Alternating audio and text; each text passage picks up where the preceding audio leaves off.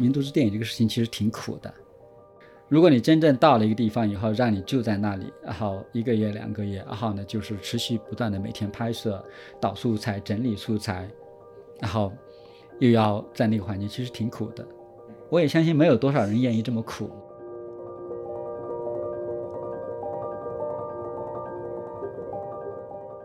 我觉得我去拍东西不是说要告诉你，呃，那个文化是什么，因为我不可能。也没有办法告诉你那个文化是什么，因为我不知道，我没有出现在那个地方的时候，那个文化呈现什么样子，所以我只能说，我要告诉你的是，当我带着机器出现在那个地方，我的眼睛所看到的东西。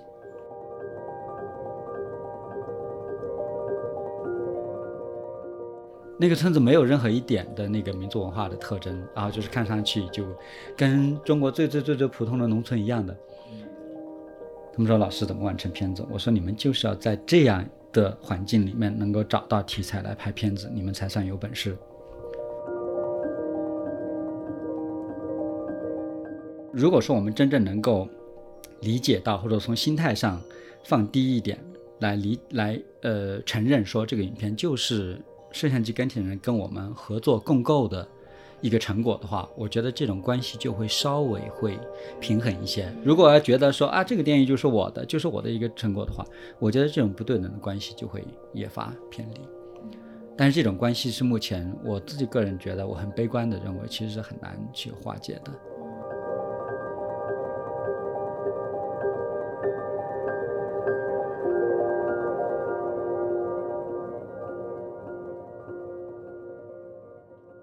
听众朋友们，大家好，欢迎收听新一期的《宝石森林》，我是紫薇，我是阿绿。今天这期节目，我们很高兴能够邀请到云南大学民族学与社会学学院的老师陈学礼老师。陈老师跟大家打个招呼吧。呃，各位朋友好，我是陈学礼。我觉得一开始了解到您，可能就是。您在不同的场合吧，或者说不同的文本当中，有一些关于您对这个民族志电影的一些思考，包括一些实验性的一些实践这些观念，所以觉得很新奇吧。因为虽然我和阿绿我们都不是这个领域，对这个领域比较陌生，但是从您的领域里边还是有很多得到了很多具有启示性的东西。我我们就先谈一下我们自己对这个领域的理解吧。如果让我对影片或者片子的类型进行分类的话，一提到真实，我可能想到的是纪录片这三个字。再细节一点，可能纪录片里边不是有人还说有的是真的纪录片，有的是伪纪录片这样的。呃，这个是一个方面。然后另外一个方面就是，其实感觉国内国外它都有很多这样电影节都有在举办，尤其是这两年的短片节。那在这些短片里边，可能它也是有真实的和虚构的。真实的，它会叫做非虚构，或者是叫做呃纪实系列的一个影片。所以从这个角度来看，其实民族之电影这个概念其实很少出现在大众的视野里边的。所以我们在了解到民族之电影这个概念之后，也是对它产生了很多的好奇和一些疑问吧。所以今天就邀请您来跟我们聊一聊这个方面的话题。在后面的对话开始之前，我觉得。首先要解决的一个，可能是我们还有听众朋友们可能都比较陌生的一个话题，就是民族之电影它到底是在研究什么东西，或者说民族之电影它到底是什么原因使它区别于纪录片？它这个概念上的混淆本身，它又是怎么发生的呢？嗯，我很想，我很想知道，就是说，嗯，你们刚才说你们两个人都对民族之电影这个概念比较陌生。呃，那么你们自己对“民族志”电影当中“民族志”这两个三个字有没有什么了解？可能“民族志”这个词，它是在很多学科，尤其是人文社科领域，它都是会用到的一个概念。在此之前，我可能就会以为，啊，民族志，那是它是不是就是记录民族这样一个概念？然后后面可能，呃，因为了解了其他领域嘛，也是用了这个词，就发现其实它是一个，我觉得是一种方法吧。民族志它可以是一种。方法，我们就亲自进到那个所谓的田野里边，呃，进行了解互动，甚至是试图去成为他们当中的一员，然后呃，记录下来一些很真实的一些东西。所以我的理解是这样的啊，嗯，呃，挺好的，因为我我在跟呃学生呃聊的时候，也常常会要问他们到底如何去理解民族志这个概念。那呃，你刚才说到的很重要的一点，就是说民族志可能是一种方法，也就是我们一个人，呃，这个人可能通常是一个人类学家或者一个民族学家，他们到一个不是他们原来生活的地方，也就是另外一个文化里面去，呃，长时间的住下来，在那里吃饭，跟当地人一起生活，甚至学习他们的语言，参与他们的活动，呃，最后呢，把他自己对这个。地方的文化的理解写成文字，再把这个文字然后弄成一个呃像一个民族志，呃呃像一个呃一篇文章或者一本书那样一个东西，让别人了解这个地方的社会历史文化。呃，所以呃民族志这个概念，除了刚才你们你说到的它是一种方法以外，呃民族志很多时候常常它就是一个文本，也就是我们呃一篇。研究的论文，或者说一本研究这个文化的一本书，呃，当然，呃，民族志作为方法，它其实很重要了。就是我刚才说那个，呃，那么，所以我想稍微呃往前推进一点，民族志电影这个概念，你刚才也提到了，说会不会是呃专门因为专门记录民族的什么而和那个纪录片区分开来？这个似乎是。嗯，表面上似乎是这个样子，因为最近一些年也有那么一些人认为民族之电影似乎就应该是关于呃某民族的电影，是吧？而且在我们的这个呃身边的话，常常会被认为是关于某某少数民族的电影。你们俩来自大理是吧？可能就是关于呃弥都的白族，呃呃弥都的彝族是吧？关于大理的白族的这样的一些呃社会历史文化的影片，就会称为民族之电影。那实际上这样的理解呢，会比较偏狭，嗯，比较偏狭，因为我们即便是在汉人社会或者在城市里面，或者甚至以上，呃，我们刚才聊天里提到的去融媒体中心这样一个地方实习过程中拍的一个电影，我们其实也可以把它作为民族志电影来看待。嗯，所以民族志电影这种类型的电影，其实它不在于说它的对象，呃，它的主体是不是一个少数民族，其实更重要的是在于它的一个方法，它的一个方法，这个方法呢，呃，让这种类型的电影可能区别于我们一般意义上的纪录片，也区别于呃我们呃经常在电影里面看到的所谓的虚构电影，是吧？呃，那这个方法是什么呢？我想，嗯，先提一句话，我我也想听听你们的想法，因为我这两天在看那个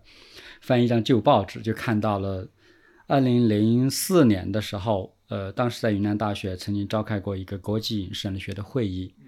那时候呢，云南民族呃时报的哦，不是中国民族时报的两个记者，一个叫宋晓明，一个叫陈湘老师，两个人很厉害，找到了云南电视台的一个导演叫范志平。范老前辈啊，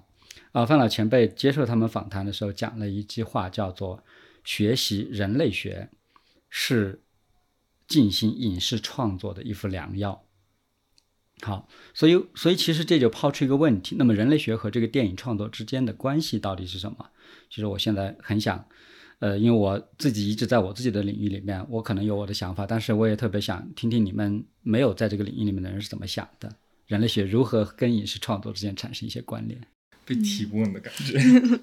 那你你说，因为我之前就是我我们两个都不太了解这方面嘛，然后我一开始以为其实跟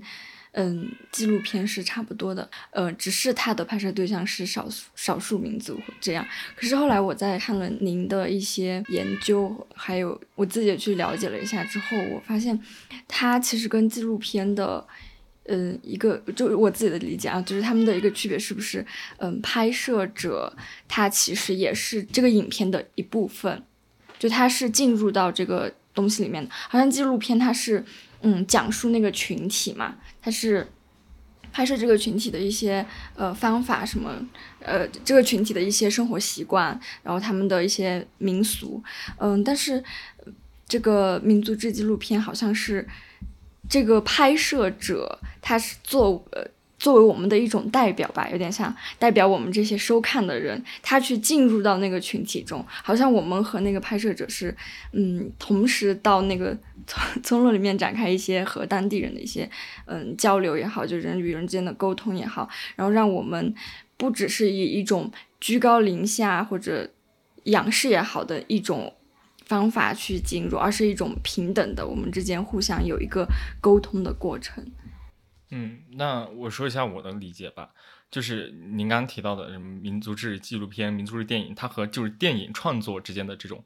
关系吧。其实，如果从电影来看，很多时候，呃，电影其实我会觉得它应该就是某种程度上它是一种一种虚构的，对吧？电影创作它应该是属于虚构的，但是在电影创作的过程中，那观众来看的时候，要让观众相信说，呃，你要信我的东西，或者我要让你进入我提供给你的。这个文本，所以说，呃，电影某种程度上，我觉得编不管是编剧还是导演，他应该都是在说服观众，说服你进入我提供的这一个呃文本当中。所以我觉得这就可能关系到一个视角的问题，可能呃在进行电影创作的时候，嗯，这个创作者他更多要。考虑到这个观众的视角，观众要觉得说啊，我觉得你你的东西是和我生活贴近的，甚至不是大家看电影的时候都会说啊，我好有共鸣啊，甚至有的时候流泪。那这样流泪或者共鸣，我觉得就是产生于呃基于我进入了这个电影里边，甚至里边人物故事，呃，他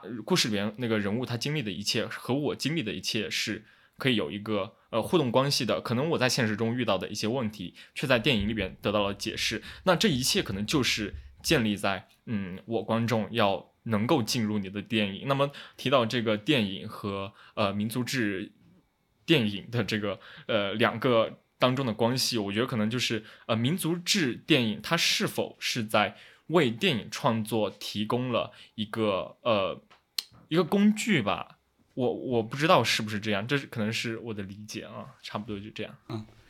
哎，对，你们刚才，因为其实我们一谈这个事情，就呃，你们你们自己可能也已经感受到了，我们实际上是很多时没有办法把这个民族之电影这个东西和那个纪录片是扯开关系的，因为就是没有办法把它彻底分开，因为实际上很早的时候。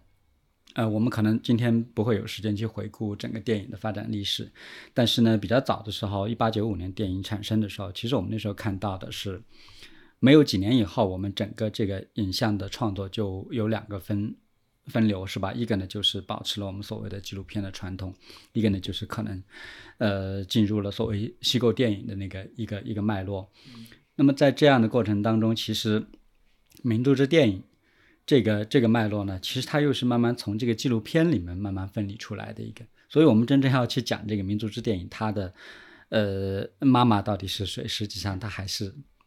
纪录片，是吧？所以相当长的一段时间，然后呃我们大家都叫它民族之电影，但是最近一些年，有很多人觉得呃我们好像就像你刚才提到说，你在大众的视野里面都好像不太知道民族之电影这个概念，就是因为。呃，他很多人不被很多人知道，所以呢，很多人就说，那既然这样，我们也叫民族之纪录片吧，这样好歹没有人知道，哦，这个可能是纪录片，是吧？那这是我猜测的了。呃，但是这里面也有比较有趣的事情是说，嗯，刚才呃白夜你提到的这个问题，说，呃，可能纪录片它也许关注到的一个群体，但是民族之电影可能是，呃，属于说，呃，是和。看的人一起，好像到某一个点去了解、理解或者接触那个地方的文化。我觉得你这个想法倒是蛮有意思的。为什么？因为我们过去，呃，不管是从纪录片还是民族之电影的角度来看，我们其实都可以看到很多还是把自己抽离在外面的拍摄者。也就是说，我就是来观察，我就是来看，我不会对这个地方发生影响。但是刚才你提到这一点呢，就呃让我忽然想到说，最近一些思考就觉得，其实不要去问呃什么是民族之电影吧，呃我觉得更多时候应该去考虑说问一下这个到底是谁拍的民族之电影是吧？你们看这个是小小的一个转换，你就会发现每个人有自己的一那个拍摄者有自己的那个呃前期受到的教育，他的人生经历，他自己思考问题的方式，甚至他在大学里面学的专业。是吧？啊，都可能会决定了他的拍摄方式，然后还有他的性格、跟人相处的方式，是吧？等等的，都可能会影响这个民族之电影最后会成为一个什么样子。那么，所以呃，我自己个人啦，这就是我自己个人的呃比较喜好的方式，就是我觉得我去拍东西，不是说要告诉你呃那个文化是什么，因为我不可能也没有办法告诉你那个文化是什么，因为我不知道，我没有出现在那个地方的时候，那个文化呈现什么样子，所以我只能说，我要告诉你的是，当我带着机器出现在那个地方，我的眼睛所看到的东西。但这个看到的东西就很有意思了，因为我我的出现和我的摄像机的出现可能会影响了那些人的反应，所以你看到的其实只是我出现的东西，呃，那个时候的情景，并不是所谓的那个地方的社会历史文化，那这是很重要的。哦，那我好奇一个问题，就是观众和像您这样的呃民族志纪录片、民族志电影的创作者之间会不会产生一个误会？就是您的想法可能就是说，啊，我把我我带着摄像机，然后把现场捕捉下来，然后给给到你，然后观众他们的期望又会不会恰好是觉得啊，您给我的话，那一定是要真实的，一定是要完全就正确的给我解释那里的文化，就是他对您的期望和民族志电影的制作者、拍摄者的这个心里的想法之间是不是有一个不匹配呢？嗯，好啊，那那这里面就有个问题了。呃，我我我说我比较弱，然后我到那个地方只能呈给你呈现我自己带着机器的时候面对的场景，我不能告诉你那个地方的文化到底是什么。我是不是是不是比那些呃呃高调宣扬说他可以告诉你那个地方的文化的人更诚恳，对不对？我是不是会更诚恳一些？好，这是一个。第二个你提到的所谓真实这个问题。好，你说，比如说，我举个小例子，是我今天早上在写笔记的时候一个小例子。呃，我在上南村拍摄的时候，然后呢，一个小伙子他在那个烤架上烤肉，然后烤完以后呢，他就抬起头来看着我，像这样，就问我说好不好看？我说好看的，然后我们两个就大笑。啊，这里面一个小小的细节，我跟你说它的差别在哪里？好，我在我的电影里面是剪辑成这个样子的。好，我们两个大笑到这个地方，我剪辑。但是呢，我也可以采取另外一种剪辑方式，就是说，在这个小伙子就专心专注的摆肉啊，但在他没有抬起头之前，我就把镜头掐掉。那你说哪个真实？对，那这样看来确实很有意思。那这种诚恳，我觉得好像又突然变得非常的珍贵，但是。哎呀，我我怎么就会突然就有点站在这种呃民族之电影创作者的立场上，觉得有点同情呢？同情我们吗？因为很多时候，就像您刚提到的，就是另外可能另外一种风格的这个嗯民族志影片的这个拍摄者，他们会高调的宣扬说，呃，我觉得这好像就恰恰就是我们看到的很多类型纪录片的形式。就是你是在里面看不到那个创作者身份的，就哪怕哪怕他是在那摆拍，但他可以把它掐掉，然后就像您说的那样，所以这个时候好像观众就觉得哇，就好像又又是被他说服了，所以我的同情是基于此，就觉得说啊，真正诚恳或者说真正想要表达表现出那种嗯真实的这一批创作者，好像没有得到理应得到的尊重，或者说。嗯，就类似这样的。嗯，没有必要啊。这个世界上不是大多数都是错误的吗？当然，这话可能有点过分了。呃，但是呃，我我想说的是，就是你刚才提到的那种，就是呃，我们通常情况下在很多地方所看到的那种类型的呃影片，我们我把那种影片叫做全知角度的影片。嗯，也就是说，那个摄影师和那个剪辑师，或者那个影片的导演或者制作人，因为我自己不会把自己叫做导演了，啊，他们就觉得自己是呃一个站在站位很高的，他觉得下面的东西他全部可以看清楚了，他都了解。但实际上，你你想想，你到那个地方那么短的一点时间里面，你真正能够完全了解、知道、理解人家的文化吗？嗯，其实这个是个非常大的问题。那我还有个好奇，就是像有您这样想法的人，我可以把它称之为是比较实验的，或者说比较新一点的想法吗？就像您这样想法的，呃，民族志电影的拍摄者，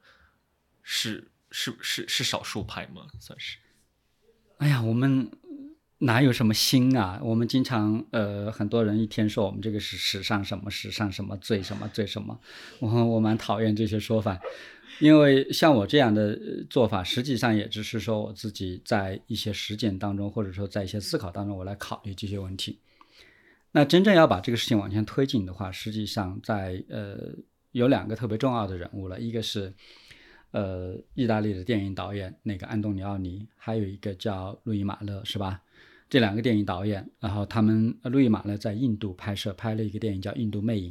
呃，安东尼奥尼一九七二年来中国拍了一个纪录片叫《中国》。实际上，他们两个人在这自己的纪录片里面都不断的已经开始在影片里面呈现他们和他们的摄像机到了一个地方以后，对摄像机跟前人到底产生什么影响。你看五六五六十年前人家一直在干的事情多诚恳啊！我们我们为什么有些时候就老是觉得说？不要让 观众看到我们对他产生了对那个摄像机跟前的人产生了什么影响。其实我觉得这个呃，应该是好好考虑一下这些东西了啊。我们相反呃，把自己弄在一个高高的位置上，实际上是你越来越远离这个事情的真相本身。嗯嗯，我之前就是有看到有学者说，从二零一一年然后往后的十年。就被称之为什么？呃，中国民族志纪录片的一个新浪潮的时代。然后他说这个话，他他可能有几方面的思考吧。一方面，他的想法是说，呃，从官方到个人，整个整整个创作创作的这个领域里边，大家似乎达成了一种共识，就是说，影视它就是一个时代的文本，要用影视来记录时代的变迁和一些文化的传承。还有另外一个点，好像大家现在手机啊，或者说自己的呃小相机都能够拍一些什么东西。那么在这种拍摄门槛大大降低，好像人人都能拍点什么的这样一个时代，那是不是每一个人他都能够呃拍摄属于自己的民族之纪录片呢？民族之电影这样？到目前为止，我只知道过一个新浪潮吧。哪哪还可以有其他新浪潮？他可能是想要 借用这个新浪潮的概念来说这种呃技术变革和整个领域里边大家对这个观念达成共识的这个程度吧。嗯，好吧，那那我这个节目也是也许我们的领域的人相反不会听吧。那我就说点说点实在话嘛，我不觉得有什么新浪潮，我觉得好像很多事情在倒退，不是在进步。呃，当然你们可以剪掉。呃，为什么为什么这样说呢？就是说。然后那个呃，法国新浪潮这个事情你们肯定是知道的，对吧？然后你看让雷克·嘎达、瓦达他们呃这一帮人是吧，在呃上个世纪的六十年代嘛，然后他们有那么一段时间，然后呢，你看掀起了一个浪潮，这个浪潮是专门反好莱坞的，是吧？就是你好莱坞这样做，你觉得说，呃呃，你觉得说，呃，好多人认为说，呃，从呃，主体从左边入画，呃，上一个镜头从左边入画，呃，从右边出画，下一个镜头也必须从左边入画，再从右边出画，然后那个观众才看得懂。但实际上，新浪潮就觉得你们这些可能就是废话吧，是吧？所以后来他们采取跳接的形式，采取大量文字的形式，采取这种打破那个好莱坞所有电影叙事手法的那些东东西来进行了一个。一次非常大的电影的尝试，包括日本的电影导演小津爱郎，是吧？他也完全打破了所谓轴线啊，那些运动，呃，所谓运动镜头啊等等各种东西。你看他们做了很多这样这样一些尝试，那实际上这些尝试，它，我觉得它的宝贵的地方就在于说，它可以要去尝试一种新的可能性。实际上是民族之电影这个领域这个概念，它其实最最宝贵的东西，并不在于说。我可以把呃用影视的手段把人类学、民族学研究那些知识记录的有多精美。其实它非常重要的东西是在于说，你到底想一下，在前辈们曾经使用过的那种影像记录、影像表现的这种手法的前提下，你还有可能找出一些什么样的方法去做一些实验？嗯，尝试就是平时呃这样干的事情，你可不可以不这样干？啊，换一个角度，换一个方式去做一下，我觉得这会比较好。但是目前现在，你刚才提到，呃，影像记录设备如此的 门槛如此之低，现在是不是每个人都可以做呃自己的民族之电影？当然了，我觉得确实每个人都可以做自己的民族之电影。但是呢，问题在于好像大家都很忙，没有时间，是吧？这是一个非常麻烦的问题。因为民族志电影其实这种类型的电影，那么包括实际上包括纪录片，没有一个时间的沉淀的话，其实是很难。我所说这个时间沉淀是什么？就是说，也许是非常长的时间跨度，比如说是，也许是五年、十年的一个时间跨度，或者说你每一次去到那个地方拍摄的时候，你不是是不是会有足够长的时间，十天、二十天、一个月待在那里拍摄？我觉得这个这个才是关键的问题，不是说大家有了设备就可以拍民族志电影了。啊，您刚刚说到一个时间的累积嘛，那如果是一个个人，他就是不是有有一个视频形式叫做 vlog 嘛，就是那那样的形式，他每天记录，甚至有的达到日更，就是每天拍，每天拍，每天拍，然后可能每天发一次，甚至或者有的一周发一次，就把这周的这样，就如果他这样连续做的话，你觉得他是有这样的可能性吗？是一个基本基本的条件了，但是你你说，比如我们做一个民族志电影的时候，其实不是说你用呃设备把那个日常生活发生的那些所有表象记录下来就完了，而是说你要在这些表象下到底有没有看到别人看不见的东西，不管是 vlog 还是其他所有的这种视频形式，你你可以拍，可以有一个时间跨度，可以有很长的时间，但是如果说你拍到的就是一些。零零碎碎，你可以看见，别人也可以看见的东西的话，那也是没意义的。所以民族志电影它的它的一个比较大的挑战点是在于说，你如何去找到一个好的切入角度。这个切入角度就是每个人都可以看见的表象背后，只有你看见了，别人看不见。讲起来有点玄乎，但它很重要。所以这样看来，好像他是需要创作者，他有一个要他他要一方面要敏锐，第二方面他要。有这样的一个思维，是可以这样理解吗？嗯，这个因素太多了，敏锐思维，呃，或者专业积累，或者人生经历，或者什么这都都需要，这个很重要。那我觉得，既然邀请到了一个真正在拍民族志电影的一位嘉宾的话，您能不能跟我们分享一下您拍摄民族志电影的流程？那首先，您最开始是要如何去寻找那一个地方，就所谓的田野？你是，呃。是或者说是什么样的文化把你吸引到那儿，还是你自己去进行一个选择呢？这个进入田野的这个工作你是怎么开展的呢？目前对于我来说啊，这是只代表我个人的那个工作方法了。我是不需要去选择什么样的一个题材，也不需要去选择什么样的地方。比如你们两个人的家乡，要是有天哪天我有时间，我就跑去住一个月，我就完成了。或者更长的时间，我不会太在意说要去要，因为这一点我我最近一些年教带学生的时候，发现一个比较大的区别，就是我 带我的研究生，比如二零一零年，我跟云南艺术学院的李欣老师，我带上我们的十个研究生到了石林的一个村子里面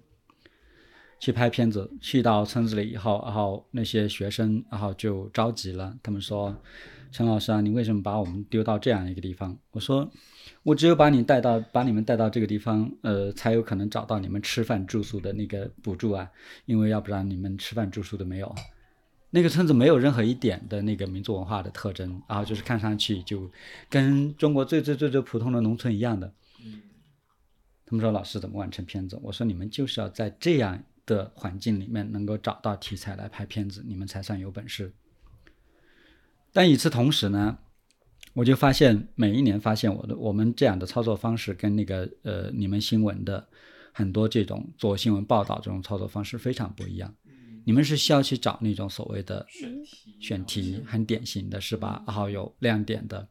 但对于我们来说，我们就觉得，因为我们关注的是非常日常的生活，所以实际上我们不太在意说一个呃被曾经被别人报道过的一个人物报道过的一个选题，我们。会非常，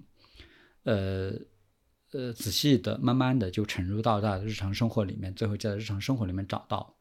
可以记录、可以拍摄的东西。所以这也是我们我们呃做片子的一个基本上，首先不会去挑呃太典型的所谓的选题，其次的话，我们就也不会有脚本。我自己的工作方法不会有脚本。然后呢，当然我会有一些前期的案头工作，我比如说我要去查一些文献资料。然后了解一下这个地方它的呃自然地理，它的民族文化，它的人口状况，呃，同时呢，我会接下来我就会到那个地方，然后住下来，通常先是不开机的，嗯，啊，就是跟人跟人聊天，然后呢看观察哦，太阳从哪出来啊，就这样吃饭喝酒。到了差不多的时候，哦，我才开始开机拍摄，然后完了以后的话，接下来就是回来，呃，带着素材回来以后，然后我就开始做我的剪辑，最后完成了影片。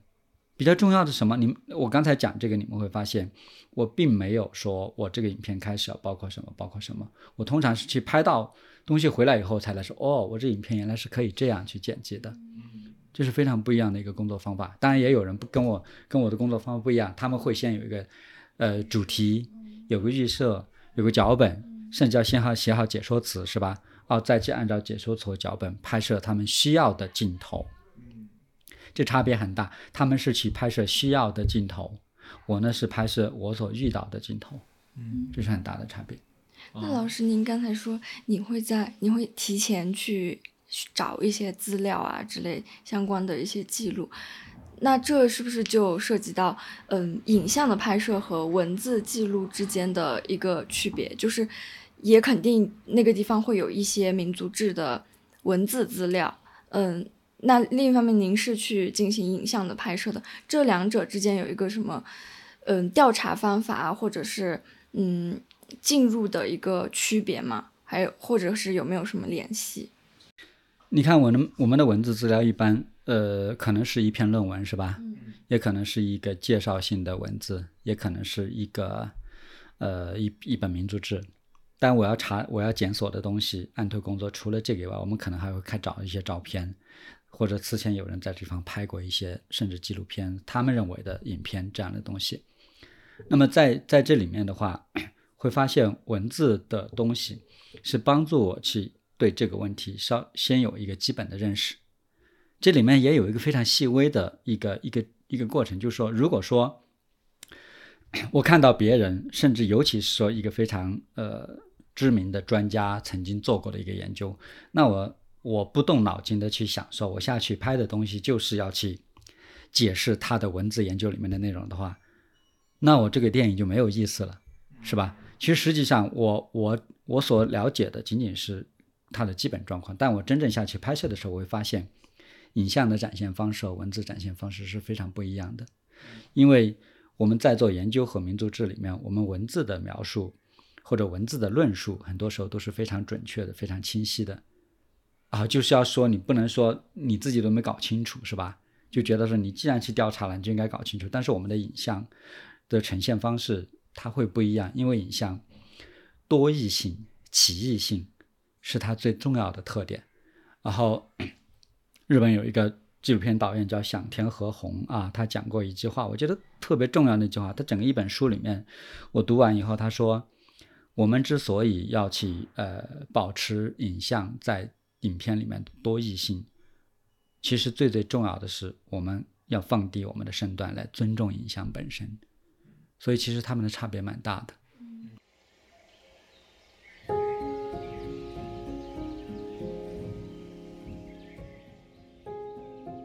宝石森林是一档泛文化类播客节目，我们在这里建立公共与私密的连结，试图用声音延展世界。你可以在苹果播客、小宇宙、Spotify、Pocket Casts 进行收听订阅。如果你喜欢我们的节目，你可以在苹果播客给我们五星好评，也欢迎在微博、微信公众号、小红书与我们互动。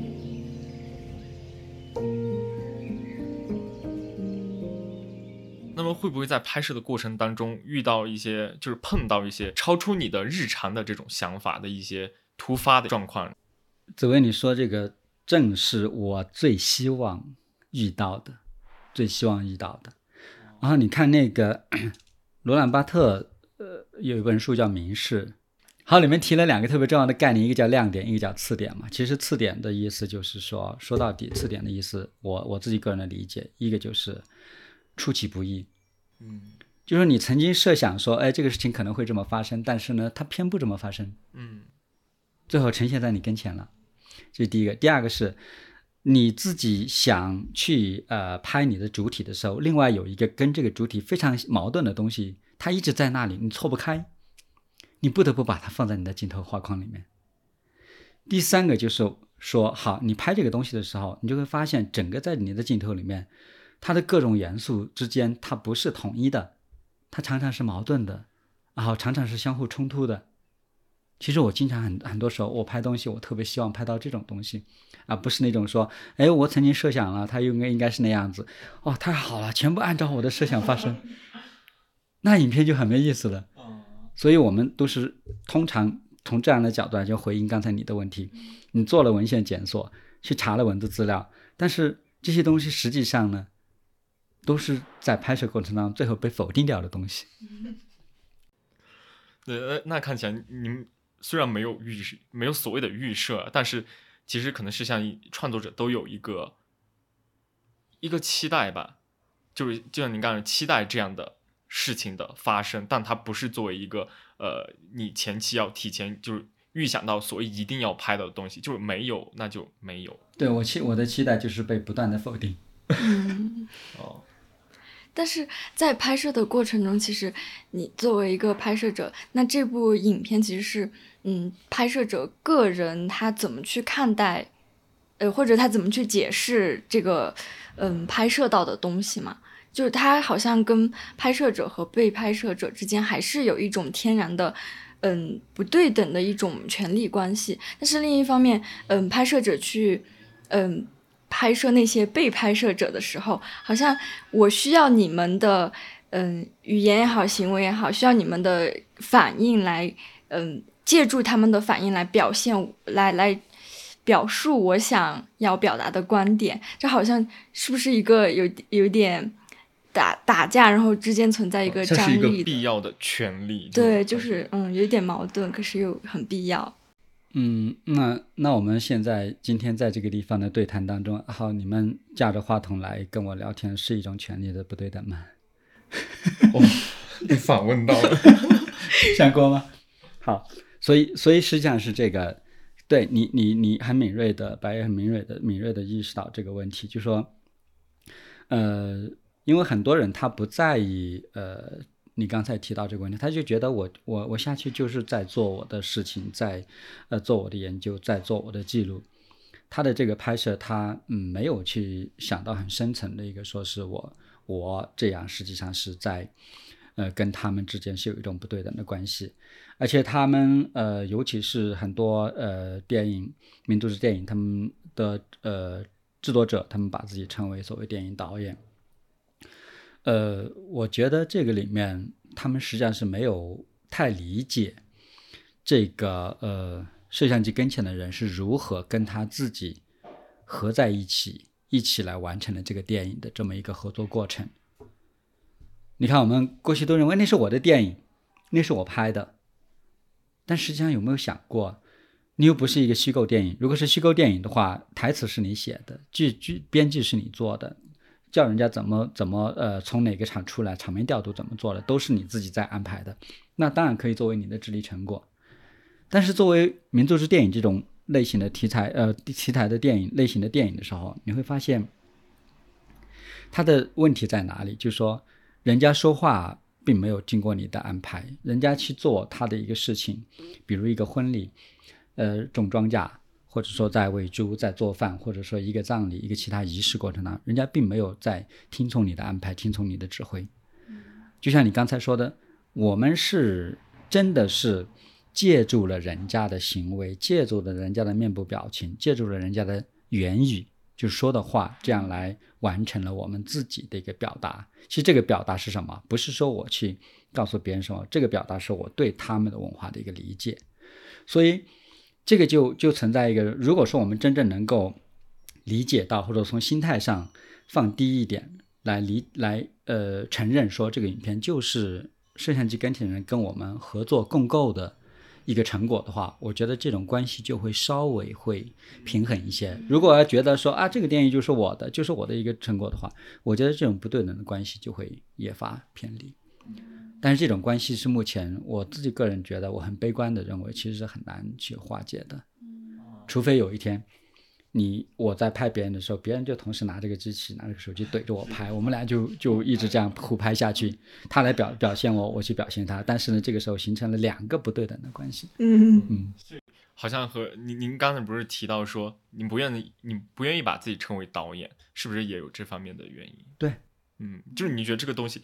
就不是，其实不是属于像您刚说的像导演自己的东西，而是一个双方互动之后共同出来的一个成果。嗯，好像您您之前是不是在其他场合也说过，说您拍出来的东西，你不会把它就是呃不给他们看，就是您记录了他们，但是您同时也会拿给他们看，也不会进行两个版本的剪辑，说给他们看一版，给我我们其他的人看一个版本，这样是不是也是有这个原因在里边？对，而且这个主要是呃，我对我在其他场合讲过，因为呃，二零零八年我到呃云南西蒙的瓦山去放那个呃一九五七年到五八年拍的那个民族志电影《卡瓦族》的时候，我发现呃当地的村民五十年以后才看到了这个电影，而且是因为我们下去带下去放映的，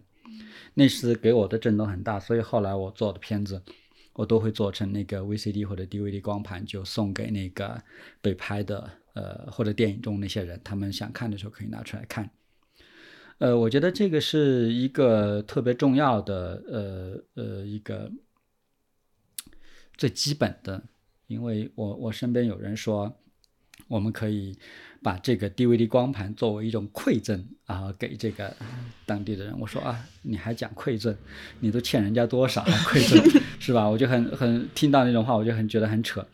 那呃，所以所以从这个角度来看的话，实际上，呃，我们在做这个影片的过程当中啊，嗯，我觉得我们呃和他们之间的关系还不仅仅说拍的时候被拍的时候那种关系，实际上是回到了我们现实生活当中的一种关系。呃，我身边也有那种人，就是他把自己的片呃那个片子呃。拍回来以后，哗啦哗啦随便弄一下，捣鼓一个比较长的东西就拿给那个村民，然后自己又重新剪一个版本，然后去参加电影节。呃，结果那个电影那个电影呢，然后最终在外面流流来放去的那个影片却不敢拿回到村子里面。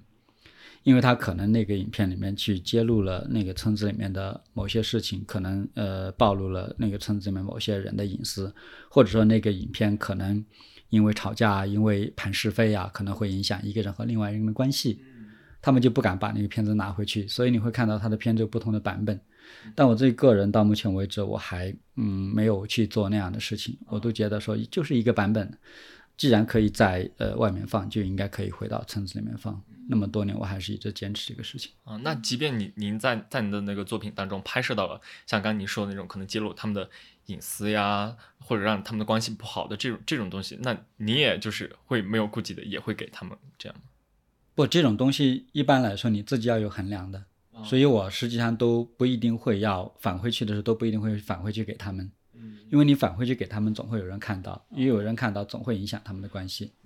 所以呃，这个是一个比较大的问题。因为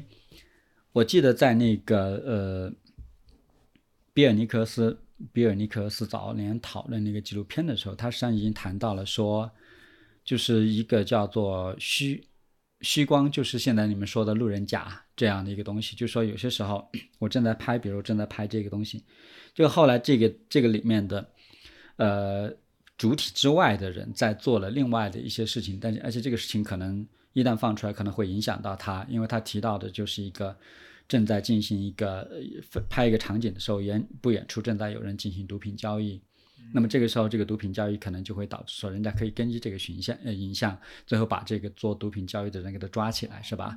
好，所以呃这是一个非常极端的例子，但是呢，我们在我们的拍摄当中就经常会出现说，其实你。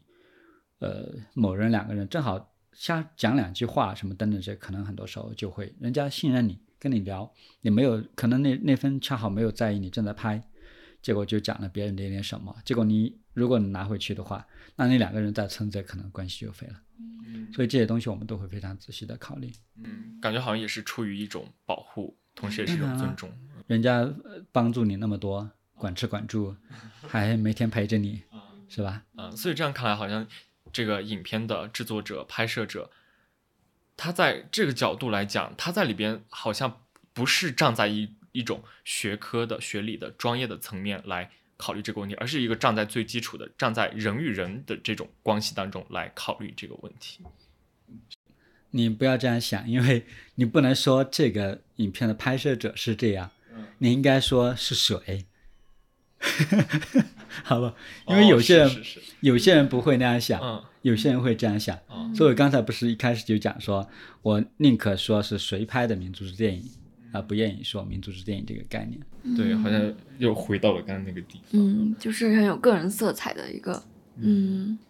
那您之前也做过那种呃是村民和社区影像的相关项目，就比如说您之前在石林，然后拍摄的那个呃影像中的青少年性健康教育的那个项目，你会邀请当地的那些呃中学生来进行这个拍摄，包括您之前在呃上南村的那个拍摄里边也是，就是把相机交给了当地的人，让他们进行拍摄，嗯，就好像说您用他们这个文化里边的人来呈现这个文化。那通过这样的方式，拍摄者和被拍摄者可以这样说吗？我有点不敢说了，好像谁在拍的这个问题，就是这两边的这个呃这种权力不平等的关系，它会否得到一定程度上的消解？这样，那我我我先先稍微拉杂一下说一下，那个你刚才提到两个是呃两码事情。在石林做的影像中的青少青少年性健康教育这个项目，呃，是一个纯粹的我们叫做乡村或者社区影像的项目。在上南村拍摄的时候，是我在拍片子，但是呃，正好两个契机，一个契机是我跟村里人要跟我扳手腕，我想着不能没面子嘛，然后就扳手腕的时候，人家那个小学生拿起机器帮我扳手腕的过程拍下来了。后来一个是村里人呃叫我去吃饭，我说我先拍你们吃饭，等呃吃完再拍，呃你们吃呃呃你哦、你们你们呃我拍完了我再来吃是吧？结果这时候村里一个小伙子走手走过来说：“我来帮你拍，你去吃饭。”这是两码事情，但是呢，呃，也有共同的地方，就是在于说，都是呃他们拿起机器，用他们的眼睛去看他们自己的文化，这是非常重要的。就是说，在乡村社区影像里面，就是上个世纪六十年代的时候，在从美国开始兴起的这个叫乡村社区影像，其实最早那边叫社区影像了。那么这里面它最最重要的就是说要有长期生活在一个地方的人，懂那个地方的人的对，懂那个地方的语言，理解那个地方的人的文化的人，拿起机器来去拍摄记录他们自己的文化。这里面有一个呃比较重要的转变，就是刚才你说到的，这个时候就发现了，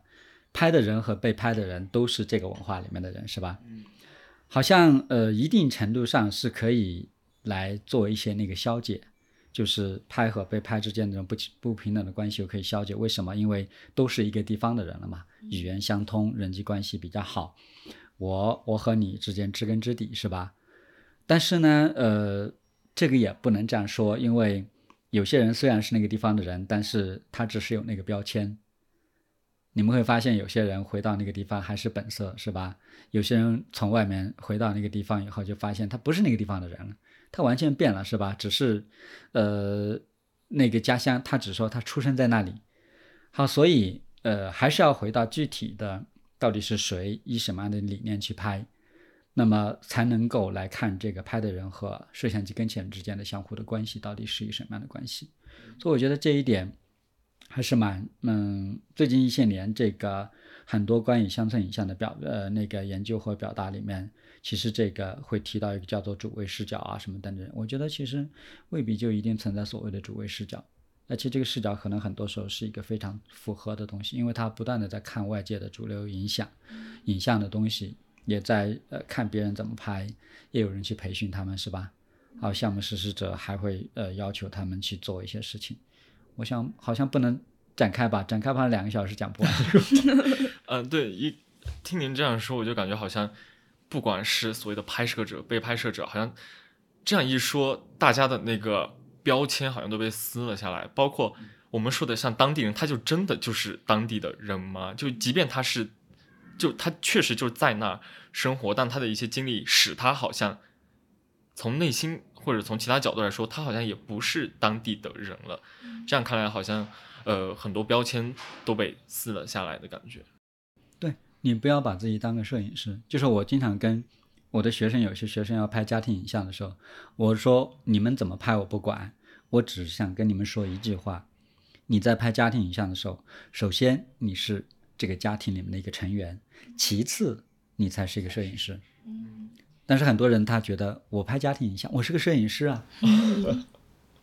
就好像端起那个相机之后，就觉得，嗯，这个权利就到我这儿了，然后我就以一个陌生人的角度去，嗯，进行拍摄。我们两个好像就是问这个问题，就是我们暂时把这个拍摄的权利给安到了相机上，嗯，就我们好像就是对，然后我们就就觉得说，抬相机的那个人就是有权利的那个人，然后就忽略了人和人之间个体性的差异。嗯。对嗯对对，我想起来一个呃有意思的，就是呃，您之前也是在那个拍山南村的那个呃片子里边，就是您当时不是把那个相机交给了当地的一个人嘛？然后我印象比较深刻的就是，首先可能比较表象的就是那些人他们的表现其实是不同的，另外就发现他们那个眼神都是很有意思的，那对那种那种眼神的变化的呈现，就好像呃虽然。面前最直接的影响是那个摄像机，但是他们其实更在意的是摄像机背后到底是谁的这样的感觉，所以好像从这个角度来看，也是能够感受到呃这种权力关系里边不平等造成的一种压迫吧，嗯对，很细微。就比如你一个人的呃性格是什么样，甚至你这个人的面相如何，嗯都会影响。有些人就呃拍拍东西不苟言笑啊，没有人敢跟他接。有些人就觉得，哎，这个人好像我还可以跟他打打招呼，他一边拍我还可以跟他一边聊天。嗯嗯，就好像他你你也自己能够融入当中，这样的话也是一种权利的。嗯，能够消解一点点吧。然后我记得当时好像他们那个眼神里面特别有意思的是，有时候他看那个相机，当时当地人拍的时候，他那个眼神会甚至有一些戏谑和调侃，我觉得这都是非常难得的东西。如果说是您来拍，就我觉得就算您表现的多么的温和，多么的和蔼，多么的和他们就是我们啊、呃都是好兄弟的这样一种感觉，我觉得他们也不会对你呈现出这样一个不经意的眼神。对啊，所以我们做拍摄的时候，我们就要坦诚一点、诚恳一点，承认自己是个外人嘛。嗯外人就是外人嘛，里面的就是里面的。嗯有些人想本来是个外人，要装作是里面的人；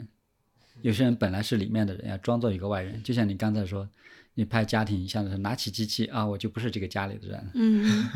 我记得您您之前提到，就是您拍的比较早期的那个作品《不在场子》的时候，说您就提到说自己作为这个家庭的一部分，可是，在妹妹和父母亲交谈的过程中，其实您当时好像就是。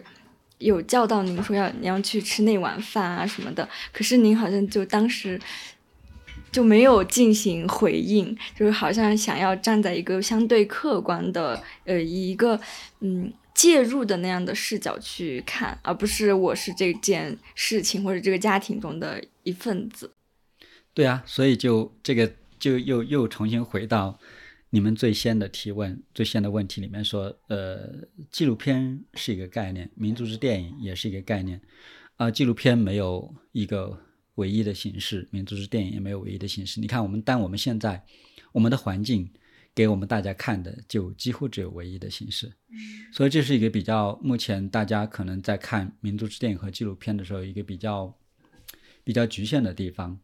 呃，就就拿纪录片来说吧，嗯，那如果大家对呃呃，可能人家说一部电影拍一部纪录片拍的像诗一样，是一种可能，是吧？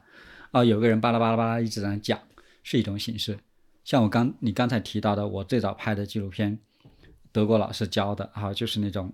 只在旁边观察，不不做任何介入的，是一种方式，是吧？后来我自己慢慢从那个里面解脱出来，我把自己也带到这个影片里面拍，影片里面的这种拍摄方式也是一个可能。所以纪录片和民族志电影，它它的形式是多种可能性的，而且这个形式的可能性再加上人的这种不同性，所以它的活力、它的实验实验性就就正好可以在这些方面展现出来。嗯，我突然想到一个问题，就是我可能一开始我们就说我们对这个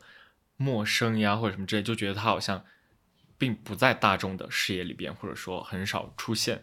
那我好奇的一个点就是，呃，当您在拍摄民族志电影的时候，您有没有考虑说，啊，我这个东西拍出来，它的有我不知道能不能用这个词，就是它的受众在哪？也就呃，要给谁看，谁能看到？那是不是我希望呃，越来越多的人都能看到？你们好乐观呐，我自己很悲观的这个事情。我就说我我个人的感受了啊，我也不不不想去讲什么什么学科啊什么之类的啊，就是这么多年下来拍民族志电影，我觉得嗯呃。早年的那种年轻一点的时候嘛，就是想说，可能拍下来有很多人看到，然后拍出来，然后能够做宣传，拍出来可以参加电影节，是吧？多种可能性。但是呃，世界的对啊，走向世界的。后来的话，就慢慢觉得说，其实这些东西可能它并不一定那么重要。那重要的东西在哪里呢？重要的东西在两个地方，一个地方是说，你拍的过程当中如何跟。摄像机跟前的那个人生活一段时间，因为这个生活，呃，如果你们的关系是一个比较融洽的关系的话，那实际上是给彼此，呃，之间进行很好的交流，而且之间相互进行一个相互教育的一个过程。呃，另外一个我觉得比较重要的是，嗯，随着时间的积累，啊，最后你拍的东西可以形成关于某一个，嗯。民族的某一个群体的或者某一个地方的档案，呃，这是比较重要的。那从具体的例子来看，就是我自己在我老家，从九九年一直开始拍摄，啊，到现在几乎每年都坚持做一些记录。那么二十多年的东西一直保存下来，是吧？然后呃，你现在再回去看的话，你会看到哦，二十多年前我们村子是这个样子。内饰的人长的样子，甚至于我已经看到看到二十多年里面人们讲话的那种方式已经发生一些变化。好，呃，那我们村里，我最近两年回去的话，老是呃会有人问我说，哎，那个东西是不是你拍的？我说哪个东西啊？他们说他们有人在微信里面传那个。我说什么？他说你看当时我们这个响水坝那个地方，我们家叫响水坝，说你看那么多的木船，一百多只木船在江里面，然后很多人在江里面捞沙。捞那个建筑用的沙子，因为现在完全没有了嘛，所以他们说，你看这些都成为小孩子不知道的东西，所以他们就在微信微信朋友圈里面到处传，说是不是你拍的？我说应该是我拍的。他说那他们怎么会有？我说因为我有一年回来放那个呃素材给他们看的时候，呃几百几百个村民来看，他们都很喜欢。看完以后做了一百多张光盘，说你们有没有人要的？结果是 DVD 的啊，好，结果大家上来一抢而空，我以为他们都不要。结果一抢而空，结果就拿回去了，又在家里面放，哦，可能放了，有人用手机给他从电视屏幕上拍下来，又去做那个放在微信里面发了。所以我就觉得，呃，在这两个基础上吧，呃，从我自己个人的角度来看嘛，我就觉得，嗯，人生苦短，拍着拍着啊，比较好玩，就过完这一辈子就完了吧，没有别的。嗯，所以它其实是对一个时代或者社会变迁的。记录，对，可以这样说。但是从整个宇宙的这种这种呃荒诞来看的嘛，这些记录也没啥意思。所以 想久了你就觉得啊，不要想那么多了，就自己好好玩就行了。哦，嗯。一开始我的发问可能就是您怎么找受众？你要找受受众吗？好像现在它变得不是一个呃需要被强调的一个问题了。但是您就说到，它可以作为一种档案，作为一种呃时代变迁一些记录和保存。所以呃，我比较好奇的是，您认为呃这些对记忆、对变迁的这些保留，它的意义和价值在哪儿？因为我们现在一旦提到这个，都觉得嗯是要这样的，是要这样的。但是具体为什么要这样，好像。没有一个嗯具体的答案，包括您刚提到的呃您的家乡的那些变迁，可能现在的孩子不知道，然后你给他们看了之后，他们就哦哇原来是当时是那样的。我感觉会避开的一个点就是它这个东西为什么会您觉得重要，或者说为什么我们都觉得这个东西它是重要的，好像已经形成了一种共识，但是呃形成共识的层面上，我们又又在呃反思说它会不会走向一种嗯。情怀就是走向一种情绪，忘掉了自己好像为什么要这么做，为什么要重视它，为什么要试图去记录，试图去保存呢？哦，嗯，好吧，我先回应你说的那个受众的问题。原最早做片子的时候就会想，你拍一个镜头、剪辑一个镜头的时候，都会想说，哦，大家会不会喜欢看这个？会不会这样去想？但是到最后几年嘛，就基本上不在意这个事情了。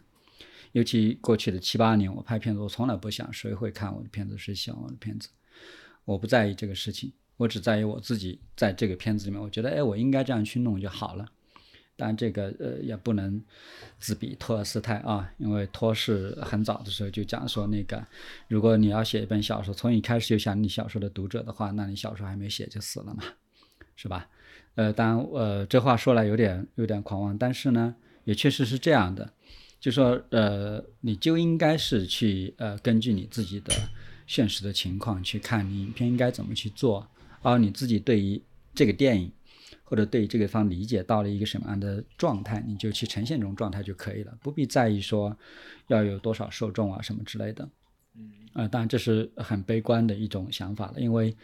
呃，现在呃有些人会说你能不能拍个片子好呢？我们在。呃，考虑要在某个某某台播放，最后呢要有多少的这个呃观看量是吧？这种东西我觉得做不了，呃，所以就干脆不用去想这个问题。至于说后来呃说这个民族之电影有多重要嘛，我也没觉得它有多重要。虽然我是做这个行业的，是吧？很多人都觉得要把它做大做强，我觉得未必能做大做强。有些事情是不需要做大做强的，真的不需要做大做强。每个人都来做这个吗？没有这个意思吧？每个人都去赚钱，那是需要的，是吧？而且我们现在呃，身边这个环境里面，就是最大的一个目标就是钱钱钱，是吧？大家觉得呃，一定要多赚钱，呃，那么至于说他最后会不会成为一种所谓情怀呀、什么乡愁啊、情绪的这种东西，我觉得。可能也不见得，因为呃，真正喜欢这个那么多年下来，呃，我经常碰到好多学生见我说：“哦，老师，久仰你大名，啊，我对这个东西实在是太有兴趣了。”我说：“哦，好，做了些什么？”他说：“嗯，我前些年跟某某大师呃在哪里干嘛？我前几天又跟某某大师在哪里干嘛？”我说：“哦，你是来推销你自己的。”我就大概明白了，其实实际上，因为这个民族之电影这个事情其实挺苦的。呃，你们还没有来了解它的这个呃真正生产的过程。如果你真正到了一个地方以后，让你就在那里，然后一个月、两个月，然后呢，就是持续不断的每天拍摄、导素材、整理素材，然后又要在那个环境，其实挺苦的。我也相信没有多少人愿意这么苦，是吧？所以，所以它它不会有多重要，也不会有多少人一定要来认为它很重要。所以我觉得大可不必担心，就是那么一小部分人真正有兴趣的，他可以以他为伴，然后呢，呃，陪伴他走完这一生就行了。这是我的想法。那我们最后想请陈老师给大家推荐一些，嗯。自己最近在看的书籍或者电影之类的作品，我没有什么好推荐的。我觉得这个，那应该怎么讲？就说，呃，我这样说吧，我经常跟呃我们的学生说，你们不要觉得自己在做的是人类学，然后做的是民族志电影，所以你们就每天只看人类学和民族志电影的书。呃，其实真正要能够把你自己的呃每一个朋友，你自己的专业做好的话，你应该学会去看你自己专业以外的书。我觉得这个就可以了。呃，当然，呃，来源嘛，两个，一个是我念博士的时候，呃，我们的王文光教授，然后在课堂上就讲了一些特别重要的话，他说：“你们要注意，专业的功夫在学科之外。”后来又看到了，呃，一个小小的豆腐块的东西，说，当年陆游的儿子，然后跑去跟他说：“我爹，我要学诗。”陆游就说：“真的呀？”他说：“是的。”啊，陆游就给了他一句话说：“如果欲学诗，功夫在诗外。”所以我觉得只有这样的话，其实相反，呃，不要觉得我现在可以给大家推荐什么电影啊，什么民族之电影的书籍，什么好看的电影，其实意义不大的。你要知道，学会说在你的领域里面去看一点其他领域的书就好了。好，那我们今天 就感觉已经聊得太开了，就是好像要走个流程就不太好走的感觉。就是我们，呃，一方面就好像还是还跟我们的提纲有一点点维系，就是了解了很多关于民族志电影的知识，然后另一方面，感觉我们两个事先准备好的一些预期都被打破了。印象比较深刻的是，到底是谁在拍？我觉得这个是对我比较有启发性的，就是。原原本我们就想着啊，那他就是一个标签，就一个拍的人和一个被拍的人这样的感觉。但是最后你反问我们说，那最后到底是谁在拍？我觉得也是跟原来那些东西都把它给拆解了的感觉。嗯，但是又从中呃收获到了很多原本我们没有预期的一些东西。嗯，很高兴今天能跟陈老师进行这么愉快的对谈。嗯，那感谢大家的收听，我们下期再见。好的，再见。